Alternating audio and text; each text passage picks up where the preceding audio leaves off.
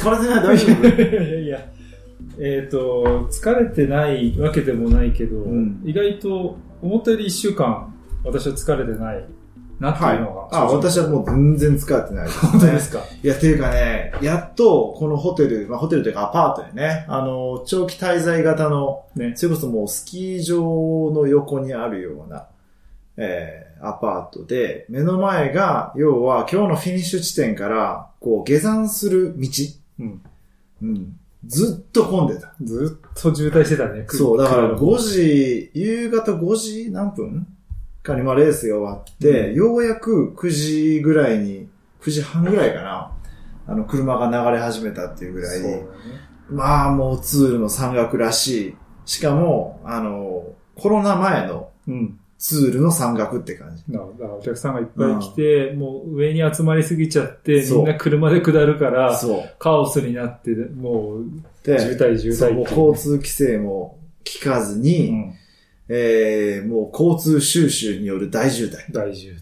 まあ、さちょっとね、ずるして追い越していこうとしした人が向こうでスタックしたりして。スタックしたりして、で もうあの、なんていうのかな、ようやくレース終わったから戻れるやろうと思って逆走する人とか、もうとにかくもうツールの山頂フィニッシュの下りはいかにストレスなく、えー時間のロスなくこなすかっていうか、もうパスするかに限ります。うんまあそこがタイムマネジメントの、まあ妙というね、ところだと思いますけれども、そんなわけで今日は、えー、第9ステージが終わって、はい。えー、まあフィニッシュ地点はシャテルという街でしたね。レ・ポルト・デュ・ソレイユという、まあ太陽の門というね、まあ本当に天空に開けているようなイメージですけど、えーと、そこの山頂フィニッシュだったんですが、えーそのシャテルの隣町になりますね。そうね。えーラ・シャペル・ダ・ボンダンスという、えーちょっと降りてきたところに、えー宿を取りまして、まあなんか本当長期滞在型のアパートうんで部屋もいくつもあってね、感じもいいところなんで、今日は今多分今までで一番広い部屋での収録。そうよね。うんなんと、しかもシングルというか、一人一人部屋がある一人一部屋っていうことで。ようやくユータと一緒に寝なくて済むっていう、すいませんね画期的な、はい、あの、一日でございます。はい。二日間か。まあはい。はい。で、まあ、いよいよ待ちに待った休息日という感じでもあるんですけれども、えっ、と、僕もだからこれで出発して1週間という感じですね。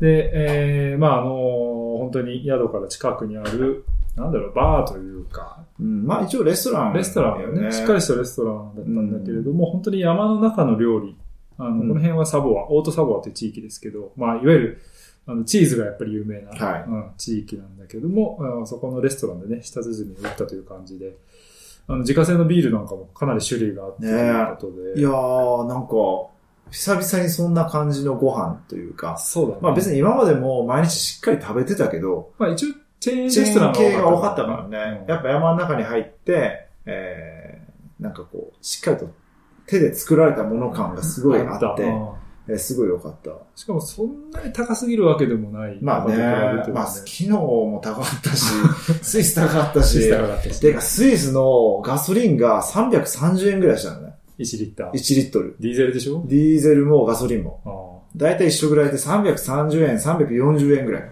まあ、高い高いって言ってる日本の2倍くらいはある。うん。だから、まあ、あのまあ、イタリア人と一緒に動いてるけど、スイス国内ではえーガソリンを入れないでおこう うん。で、フランス国内に戻ったら、330、40円から280円、290円になった。うん安い。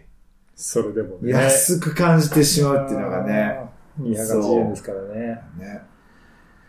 まあそんな、えっ、と、まあ今日は一日なのでほぼスイスで過ごした一日。フィニッシュでね、はいフランスで、今フランスに滞在してますが、えー、スタート地点がエーグルということで、うんえーから、まあそのシャテルですね、までの192.9キロ。あ本格的な山岳ステージえーという位置づけのステージでした。はい。で、えっ、と、スタート地点のエーグルは、まあ僕はちょっと楽しみにしてたんですけれども、うんえっ、と UCI、はい。えー国際自転車競技連合かな、うん。あのお膝元でもあると。いうスイスの街だったんだけれども、エーグル、K2 は初めてかな？あ、じゃないね。あの、ツードロマンディで、割とこの辺りを走るんで、うん。ロマンディだから、あの、ジローの前うん。にある、そのアルデンヌクラシックが終わってすぐ始まる、ツール・ド・ロマンディ、グランツール全体の前哨戦的な感じの、えーロマンディは、この、要はフランス語圏のスイスうんを舞台にしたレースなんで、うんこう山ってなるとどうしてもこの辺に絶対立ち寄る。うん。うん。だから、なんか馴染みはあるというか、うん。うんで、このエーグルからちょっと南に行ったマルティニっていうところが、2年前、3年前か、2年前か、あの、アラ・フィリップが勝った世界選手権が開催される予定地だったの。はいはい。えっと、イタリアの結局、イモラで。イモラでやったやつ。はいはい。それがもともとはマルティニでやる予定だったのも、そうねもうこのエーグルのすぐ近くで、そうか、ここだったんだでね。、あの、必然的に山が、すごい山がちなコースが設定されてたっていうね。ただ、その新型コロナウイルスのその感染拡大の影響で、スイスでそういう大規模イベントができないってことになって、えー、まあ、マルティにできなくなり、急遽、まあ、手を挙げたイモラが、えーそこ開催地になったと。いう経緯があったのもこのあたり。なるほど。うん。まあ、自転車の、あの、お膝元という感じですけれども、えー、まあなんかその、エーグルの、あの、観光協会の人がビラージュに来てて、うん。まあちょっとなんで UCI とか、まあ、自転車のね、あの、中心地だって歌ってるんだっていう話も聞いたりしたんですけど、まあ、どの種類の自転車やりにもいいって言ってましたね。うん。マウンテンバイクもいいし、あードもいいしね、まあ BMX とかはね、もちろんトラック作ってとかだと思うんだけど、まあ土地も広大ですし、まあ本当に山に囲まれた地域。で、あの、今日なんかもスタートしてからね、あの、その UCI 所属の選手っていうの？あのあ、ジャージ着てる選手が、ね、ディベロップメントチームって若い選手が。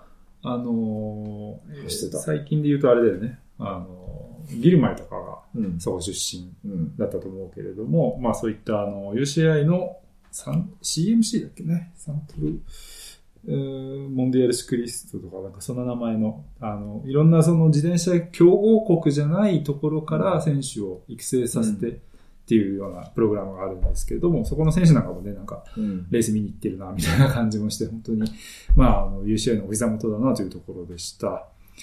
で、えっ、と、昨日も、あの、ちょっと、風景について触れましたけれども、えっ、と、レマン湖畔を今日はえーしばらく走って、はい。えー眺望のいいところも走りつつ山を目指していくというようなレイアウトだったんですが、えー最初はもうまさにその湖を見下ろす丘で写真を撮りましたね。そうよね、もうあの、最初の4級山岳、その名も、えー、だからこれどういうの読んだらいいの？ベルブーっていうベルビュー、うん、もう、綺麗な眺望。眺望の丘みたいな。そのまま。形、あ、形で名前の、うん。えー、4級山岳やったんで、まあ、それはもう、眺望がいいだろうっていうことで、で、実際 Google マップで調べて、ストリートビューで見たらすごい眺望が良かったんで、うん。もう迷うことなくそこに行って、で、そこで撮ってからショートカットして2級山岳の下りで撮って、えー、最後、1級山岳、うんフィニッシュに行こうとも思ったんやけど、うん。ちょっとまあフィニッシュのその、そもそもカテゴリーがついてないし、うん。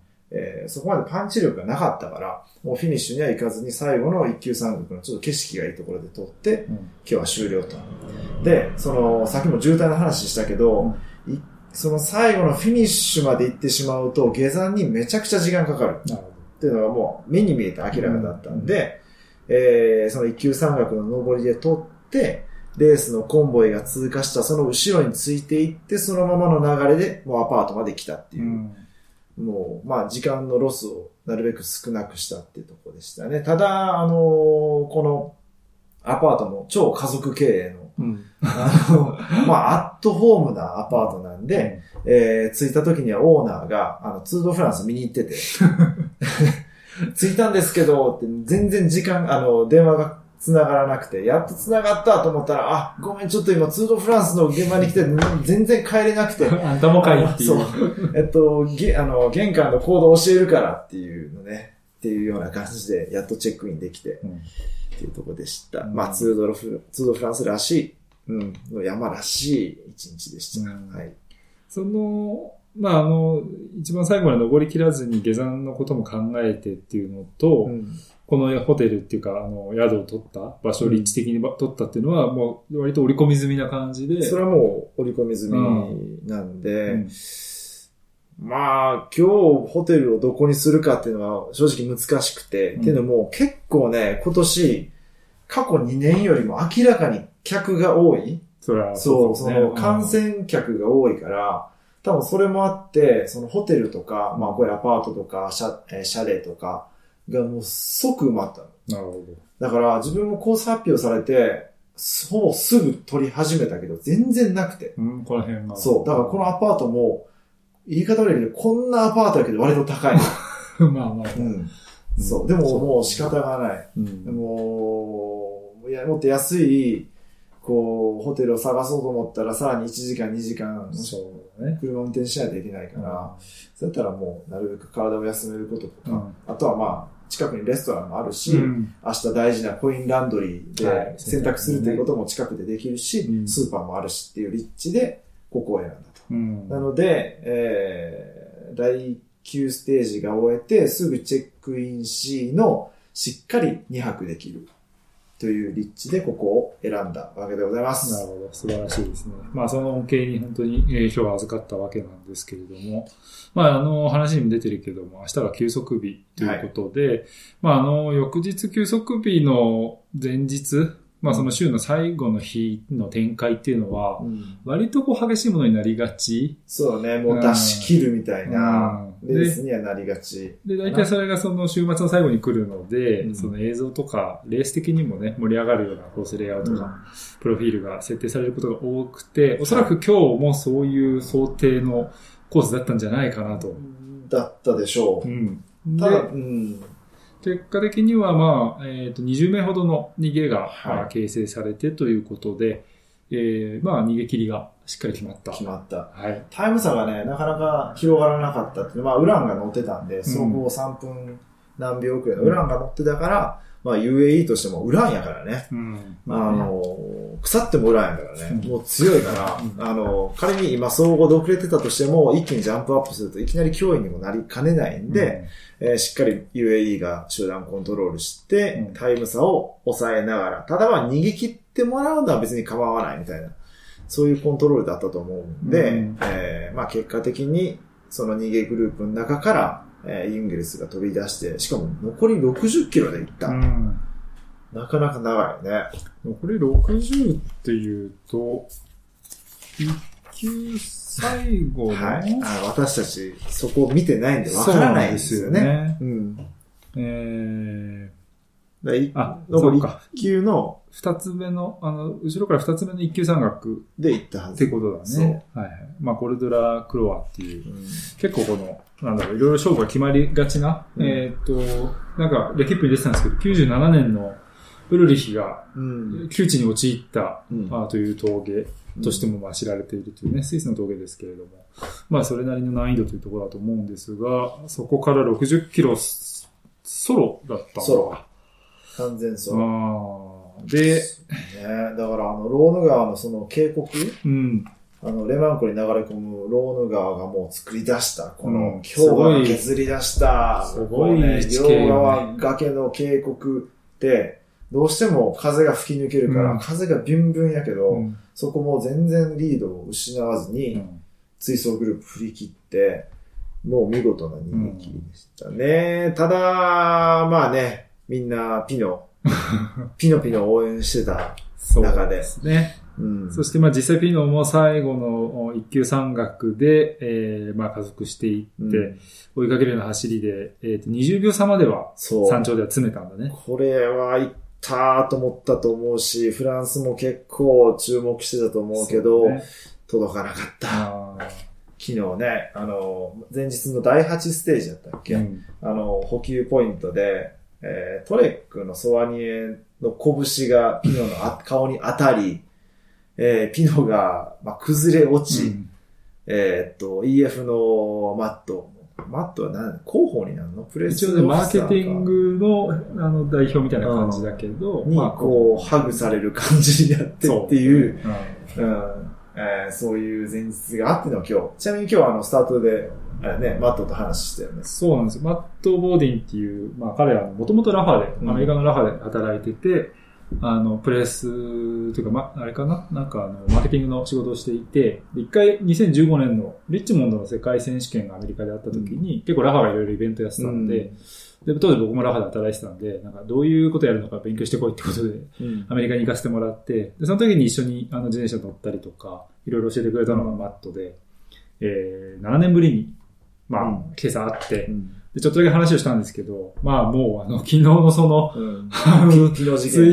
のやつの、ツイッターがバズりすぎちゃって、うもうすごい大変だとかって言ってたんですけど、でもまあラッキーだったなみたいな。うん。本人は結構サワサワしてたんですけど、で、まあもうちょっとちょっとゆっくり話したいなと思ってたら、どんどんいろんな報道陣が来て、後ろからマイク出してって、うん。ポッドキャストの収録とかしてたりとかして、うん。なかなかゆっくりその後話せなかったんですけど、まあそんなエピソードもね、うん。えーあってというところでのピノということで、で、まあ、あの、プラスベルフィーの時も話しましたけど、あのかなりフランスはやっぱ期待していて、うん。ただ一方で、あの、まあ、メンタル的にあんまり良くなくて、うん。今年はもう自分は、あの、相場狙わないとうん。明言してう、んで、えっ、と、ゴデュが狙うからっていうね、えー形にしてたの。で、なんかちょっとそれでリラックスしたのか、あの、えーグルーパーマフェデジにアントワーナ・デュシェーヌっていうカナダ人がいて、うん。結構背格好が似てるんですよ。うん。似てる似てる。そう。でデュシェーヌも、だから、このツール始まってから、すごいピノピノって言われて、うん。でもそれを楽しんでるよみたいなことを言っていて、で、昨日のスタート地点かな？うん。の、あの、チームプレゼンの時に、あの、ピノにマイク向けられた時に、あの、いや、あの、俺じゃなくてもう一人の俺が話すからって言って、デュシェーヌにマイク渡したりとかしたらしくて、まあそれで結構盛り上がったりとかしてたみたいで、うそういうユーモアとかもちょっと取り戻しつつあるみたいなね。ところで、なんか今日は、あの、このツール始まって一番調子が良かったとうん。言っていたピノだったんですけど、うん。まあやはりちょっとネックは下りだったのかな。そうね、下りで詰め切れなかった、ひむしろ開いたんで、まあね、決して、あの、ユユンゲルスが、まあフィニッシュまでしっかり踏み抜くペースで踏んでたと思うし、ペース配分はしっかりしてたし、まあ単純にユンゲルス強かったよ。そうね。うん。そう、だから一級三角で出し切ってでも、ピノは先頭に追いついてたらまだ分かんなかったけどね。ね。うんうんまあまあでも、グルーパーマ F デジは、ちょっと、マディオ、マディオさんも、まあステージ、もちろんステージ優勝やったと思うけど、まあフランスは湧いたと思う。うん。そうですね。あと、グルーパーマネタとしては今日スタート地点、えー、まあグルのスタート地点にステファン・キュングの赤ちゃんが来てて、奥さんと赤ちゃんが来てて、はいはい。もうもう抱っこして、もう、もう、めちゃくちゃちっちゃかったの。で、ステファンに、え、めっちゃちっちゃいやんっつったらまだ生後2週間や。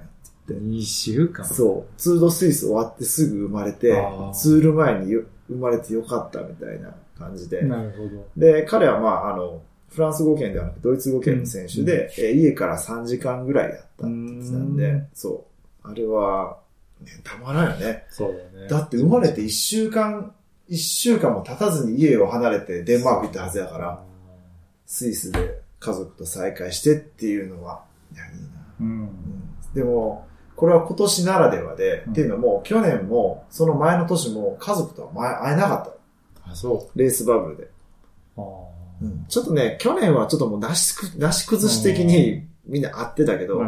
初年度、コロナ初年度とかは本当に会えてなかったからはい、家族とも絶対会えない。なるほど。では徹底されてた。まあその辺はまあゆるい、ゆるいというか、まあ普通に戻ったなるほどね。感じですごい微笑ましかった。なるほど。うんなんかあの、一昨日かな、先ほど一昨日かな、あの、ドイツが近かった時は、やっぱポリッツの、うん。あのね、あの、お子さんも来てたりとかしてて、まあそういうなんかやっぱ地元というか、家が近い選手が家族が来るっていうのは、またそれはそれでね、いいものというか、あと、あの、今日の晩ご飯の隣のテーブルも明らかに、ああ、そうだねベルギー人の、おそらくベルギー人の誰かの選手の家族。ああ、そうだね。一応招待パスは持ってたけど、ううん、ん。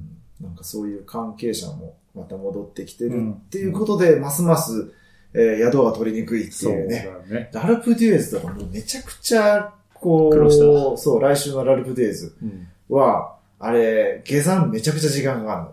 そうだよね。そうあだからそうだねあれは、ラルプデュエズに泊まるのが基地なの。ああ、それでも、2008年もそうだった。そう。下山できないもん、あれ。うん。そういうことか。それであんな上に止まったんだ。そう。だから、もううんフィニッシュして、そこに泊まるのが一番楽やから、ちょっとでも高くてもいいから、そこに無理してでも泊まるべき。あーまあ、でも、メディアの人以外はね、家に帰りたい人は別に、まあ時間かけても下るから、うん上には止まる理由がないもんね、逆に言うとね。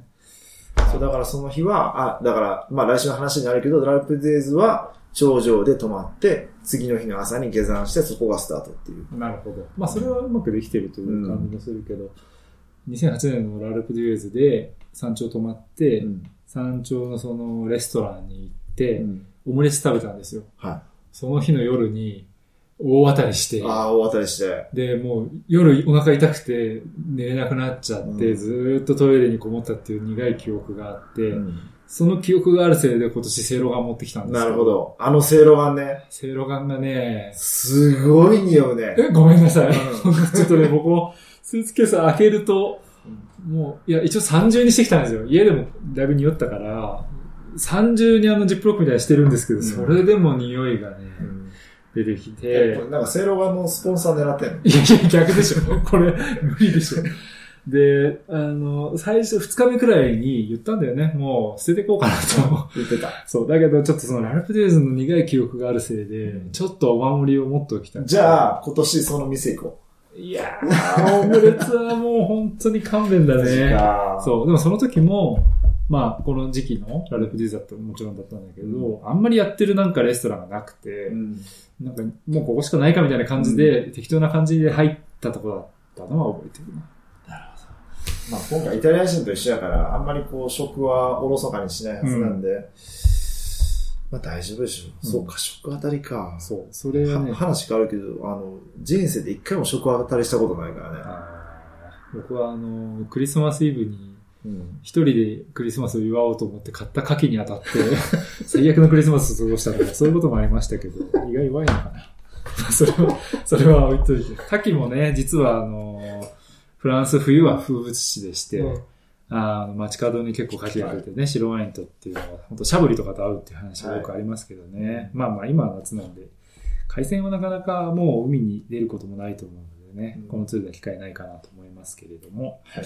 今は本当に山の中ということで、えー、まあそんな感じで、えっ、と、ユンゲレスが勝ったというところはい。なんですけど、まあたまたまあのレキップに、あの、アージェ・ドゥゼルがあ苦しんでるっていう記事も今日出ていたばっかりでした。うんまあ、要はあの、弁護コーナーが、あの、石畳でも遅れ、で、落車もあってみたいな感じでね、結構、、もうそこでかなり落としちゃっていて、えーこの記事を読む限りは、もうあの、えーオレリアン・パルパントル、はい。えーまあ、今日始まる時点で3分8秒遅れの総合15位。うん。もう彼でなるべく総合上げていくしかないと。うんでも総合5位とかそんなことは望まないっていう、かなりその、低調な、あのトーンの記事だったんですけれども、そこをちょっと救う形になったのが、まあ、えー、ユンゲルスだったと。うん。で、まあ、あと、ブシャールが、あの、陽性が出ちゃって昨日いなくなってるっていうのもあって、さらにちょっとチーム的には暗い話題だねっていう、まあ記事だったんですけど、まあ本当にそこは、一つね、アジェルゼルとしては良かったかなというところです。ただ、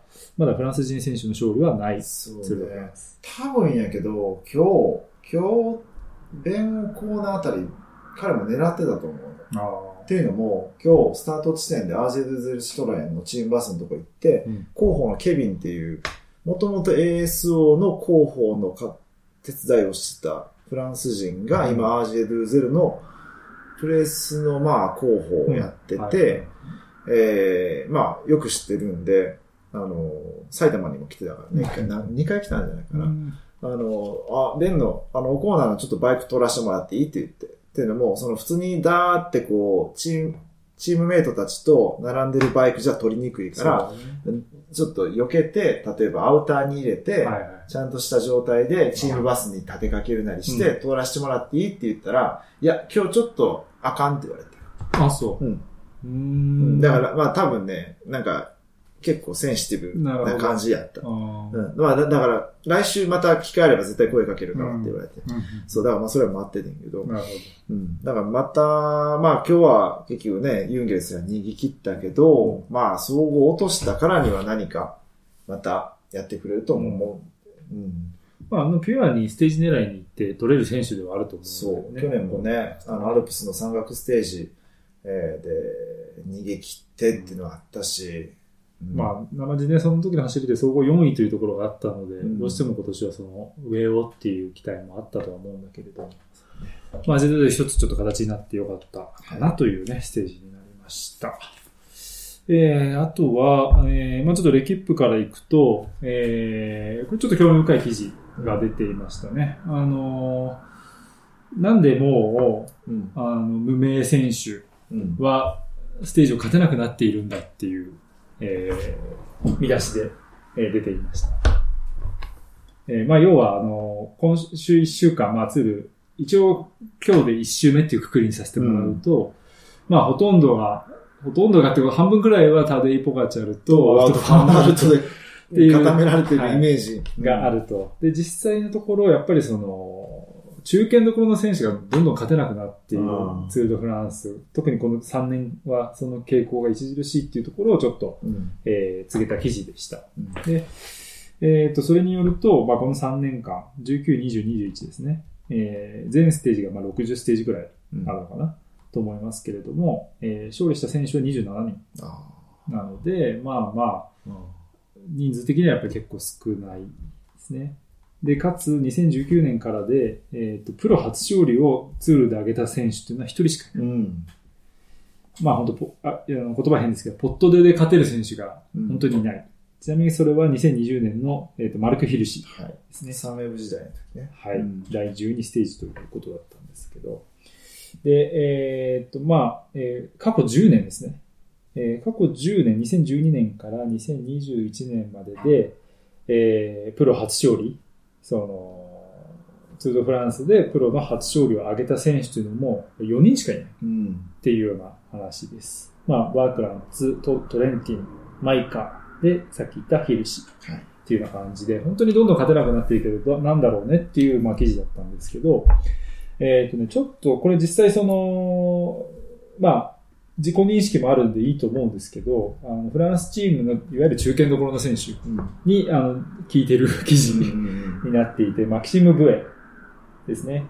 えー、ブエは今どこのチームだったかな？ごめんなさい。えっ、と、コビディスにいるのかな？まだ。えー、ブエなんかに話を聞いたりとかしてるんですけれども、えー、まあ、あの、特にツールはそれが顕著だと。うん。ジロク言われたと違って、もう、あのどのチームもエースのために走らなきゃいけない。うん。で、あの、かつ、その、どのチームもレベルが上がりすぎちゃって、えー、もう、うちらのようなチームが立ち入る隙がないっ。ていう、まあ、選手の口からもで、あとチームのディレクターからは、えー基本的にグランツールの1周目っていうのは、とにかくリーダーのために全員を仕事させるんですけど、2周目以降はうん、やっぱりそのアシストの選手にも、ある程度自由を与える。うん。そうしないと、その選手たちのモチベーションが上がらない。うん。から、あのこの日は誰々行っていいよとか、この日はみんな逃げていいからっていうのを、総合リーダーがいたとしても、やるんだと。うん。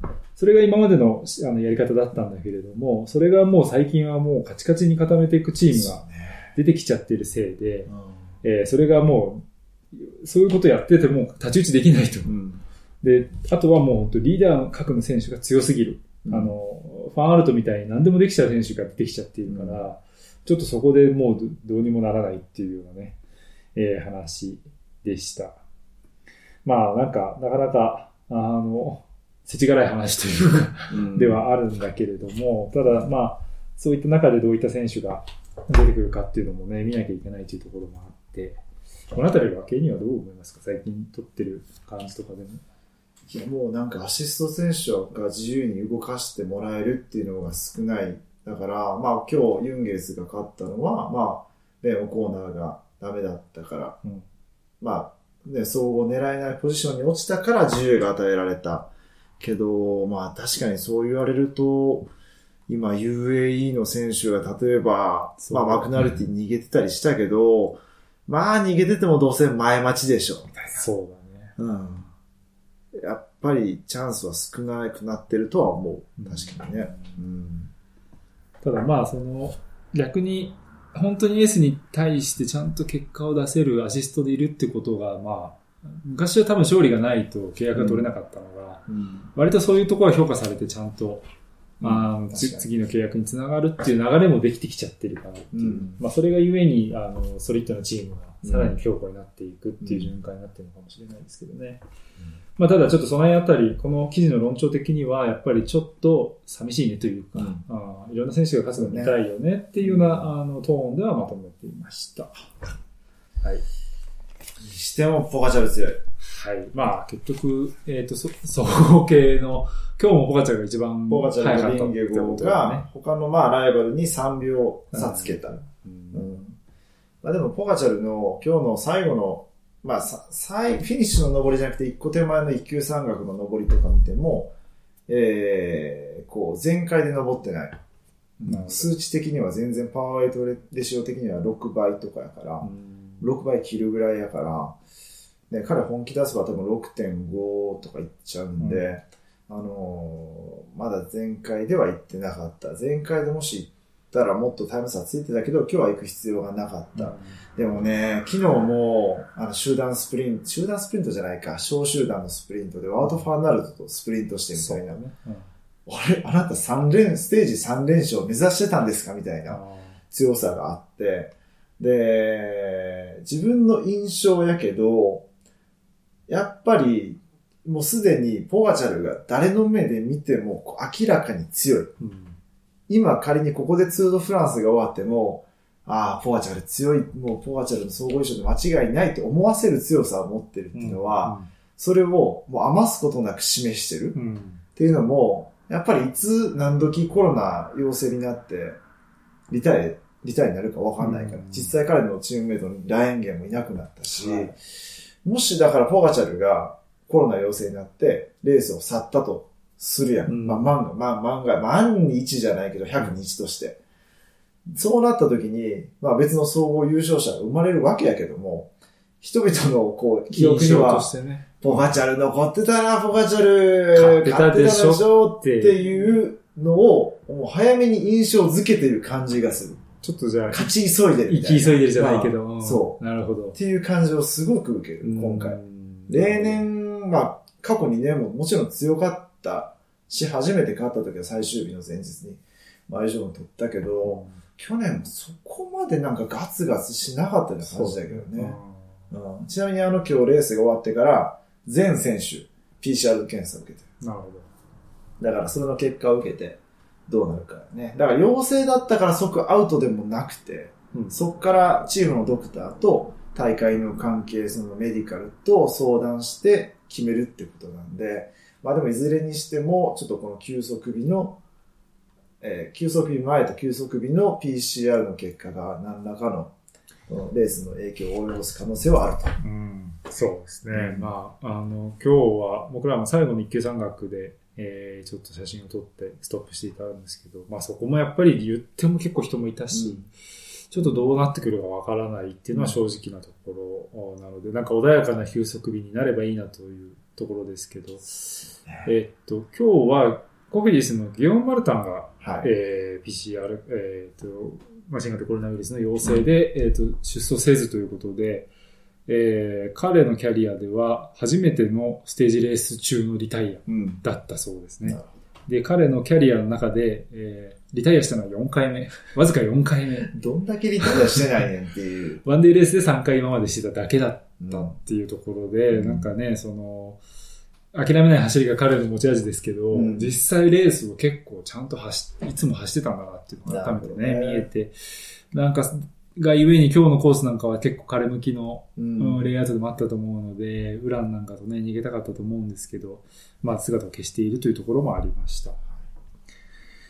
ということで、まあ明日は休息日ですね。ようやくという感じでしょうか。ようやく選択ができる。はい。はい。まあ一週間溜め込んでますからね、結構選択するだけでも大変そうでもうすけども一。週間分きっちりの、あの、しきっちり一週間分のあの服しか持ってきてないから、なるほど。そう。しっかりちょうどな。はい。まあそのね、ランドリーの場所まで、まあ、ある程度当たりもつけて宿取ってたってさっき言ってたんで、まあそのあたりはね、あの、雑曜日ということにね、えーなりそうですけれども、まあちょっと、あの、ゆっくりできるのかなというところですね。休息日は、はい。えー、ポッドキャスト撮り、撮り、撮るで大丈夫ですか？え、撮んの？いいよ、撮るよ。大丈夫ですか？何でも喋るよ。はい。まあ、じゃあ、休息日。近くに川もあるしさ。ちょっとチェックしてましたね。はい明日の夜ご飯なと思ってあの、調理もね、このアパートできるので。できる。はい。ニジマスでも釣ってもらったら、ブラウントラウトか、ヨーロッパのねチリアンはい。この、あ、アボンダンス川ね。アボンダンス川、いいですね。うんはい。ぜひ釣ってください。はい。まあ、いそんな感じで。でもね、来週は忙しいからね。はい。しかも来週ちょっと暑くなる予報が。そ結構出てるし、えっ、と、南にね、この後鶴向かっていくので、まあ、相当暑いんじゃないかと。今日も結構暑かった、う。暑かった。30度ぐらいあったし、うんあのー、日陰に入ると、日陰に入って風を受けると涼しい。うん。ただ、あのー、もうカンカン照りやったし、えー、結構暑かったね。暑かった。うん。なのでね、まあちょっと来週またそのあたりがタフなあーコンディションになっていきそうかなというのもね、見えつつというところでしたけれども、えー、まあまずは明日、休息日ちょっとゆっくりしたいかなと思っています。というわけで、えー、アランベールうデイリーツアーですね、えー今日は第9ステージえーですね。なのでまあ、第10ステージまで行くと、なんとなく折り返し感が出てくるのかな。うん。もう、自分的には、もう休息日2回目なんで、ねちょうど半分ぐらいが終わったイメージ。うん。えーだからもう半分、あ、やべえ、半分か。なんかちゃんとしっかり取らないといけないもの取れてるんかなっていうのを確認しないといけない。ちょっとそうそう。だから機材的な特集のページとか、うんそういう用の写真をちょっとしっかり撮れてるかをチェックする日でもある。なるほど。ねあと、ハードディスクのバックアップとか、はいはい。あとは何かな、休息日やることといえば、えー、ちょっとしっかり寝るとか、昼寝するとかね。あ贅沢。昼寝とか、このまたアルプスのさ、中の、そういう風を受けてね。そういう風受けながらね気持ちよさそうですね。はい。なるほど。まあちょっとそんな形で、まあどんな風にね、休息日過ごしたかみたいな話は明日できればと思います。はい。えー、ということでお届けしているのは、あー自転車ジャーナリストの小又ゆふたと、フォトグラファーの辻圭でした。はい。ではご視聴ありがとうございました。また、あー次回会いましょう。アドマアドン。マン、アドマンって言っちゃったから明日もやらないといけない。やりましょう。はいはい。よろしくお願いします。